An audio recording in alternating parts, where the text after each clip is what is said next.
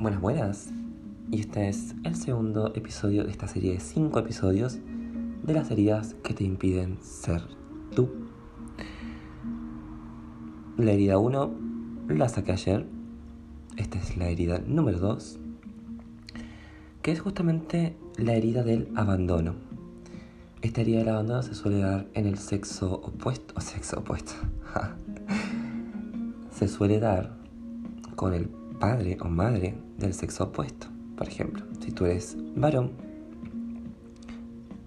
con tu mamá. Si tú eres mujer, con tu papá. Y acá puede ser que estas personas te hayan abandonado cuando tú eras niño. Y no digo solamente de abandonado, tipo me dejaron, se fueron, tengo madre sola. No. También puede ser que esta, tu padre de sexo opuesto haya tenido mucho trabajo. Esta herida a mí me toca muy particularmente porque se me dio de los dos. Mis padres, creo que yo repito ese patrón también. Mis padres trabajaban mucho, muchísimo. Y me dejaban solo mucho tiempo con mi hermano mayor. Nos dejaban, a, nosotros somos tres, nos dejaban a los tres solitos, al cuidado de la abuela, de una niñera, cuando se podía, etc. Y el vocabulario de estas personas suele ser como siempre me abandonan, siempre me dejan plantada, plantado. También son personas que por ahí empiezan proyectos y con mucho entusiasmo y no los terminan. También esto lo van a ver súper común. Esta idea es muy común, que es justamente saltar de pareja en pareja. Por más que estas personas hayan tenido una relación larguísima con una pareja, suelen saltar de esta pareja a otra, en segundos, rapidísimo, muy rápidamente, porque justamente no quieren sentirse abandonados o solos.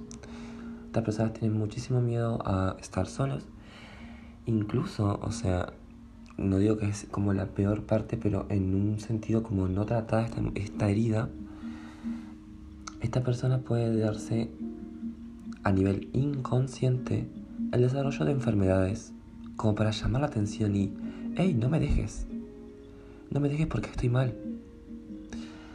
Otra cosa que también se da es el tema de que aguantan un montón de situaciones que yo por hoy en día no pienso aguantarlas. Ejemplo, yo antes cuando tenía esta herida, no estaba curada tampoco, eh, aguantaba trabajos muy feos porque necesitaba el dinero, supuestamente.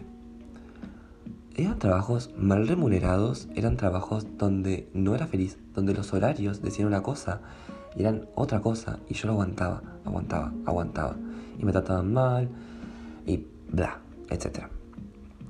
Y yo aguantaba, aguantaba, hasta que dije, no, no, no me siento bien, mi salud mental no, no está bien y empecé a rechazar trabajos, empecé a rechazar personas, empecé a estar solo. También una postura que se ve mucho en estas personas que tienen esta herida del abandono es como que se sienten un poco más encorvadas hacia adelante, ¿sí? Como que queriéndose proteger y no esa postura como de superhéroe, de hombros hacia atrás, espalda recta, etc. Y cómo justamente sanamos esta herida duro también.